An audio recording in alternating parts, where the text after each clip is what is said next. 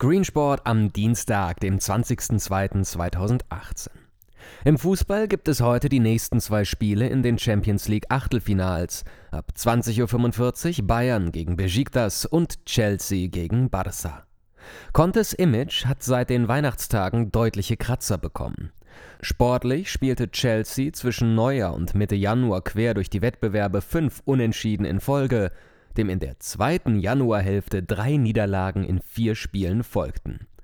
Dazu etwas unentspannte Panikrufe nach einem neuen Stürmer, dem die Verpflichtung von Giroud folgte, während Michi Batshuayi nach Dortmund ausgeliehen wurde.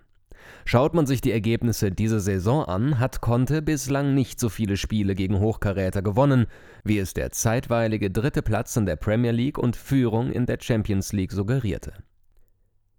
Heute und morgen werden die Achtelfinals in der UEFA Youth League ausgespielt. Eine Partie, ohne Hin- und Rückspiel. Wie bei den Erwachsenen ist aus der Bundesliga nur noch Bayern dabei und spielt morgen gegen Real um 18 Uhr auf Sport 1. Sport 1 Plus zeigt heute ab 16 Uhr PSG gegen Barça und ab 18 Uhr Man City gegen Inter. Stuff Happens, kurz und schmerzlos. Laut tvsportsmarkets.com Robin Jellis ist es in der Tat The Zone, die sich die La Liga-Rechte für Sommer 2018 bis Sommer 2021 geholt bzw. verlängert haben. Die australische A-League soll nach dem Willen des australischen Fußballverbandes FFA ab der Saison 2019-2020 um zwei Teams auf zwölf Mannschaften aufgestockt werden. Die Betonung liegt auf dem Wort soll und dem Ausdruck nach dem Willen des australischen Fußballverbandes. Der Ligaverband APFCA ist angepisst, weil er vom Verband nur via Pressemitteilung informiert wurde.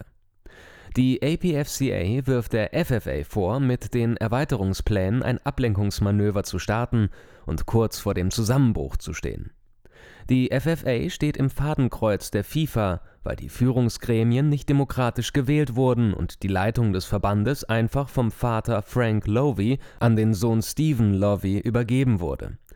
Die APFCA wurde schon mehrfach bei der FIFA vorstellig, weil ihrer Ansicht nach die FFA zu wenig für die Förderung des Sports und der Liga tut. Abwanderung bei Sport 1, Neuzugang bei The Zone. Elmar Paulke wurde von The Zone in Sachen Darts exklusiv von The Zone verpflichtet. The Zone will seine Darts-Berichterstattung auch außerhalb der eigentlichen Sportevents ausbauen. The Zone hat gemeinsam mit Sport 1 letztes Jahr ein umfangreiches Darts-Rechtepaket erworben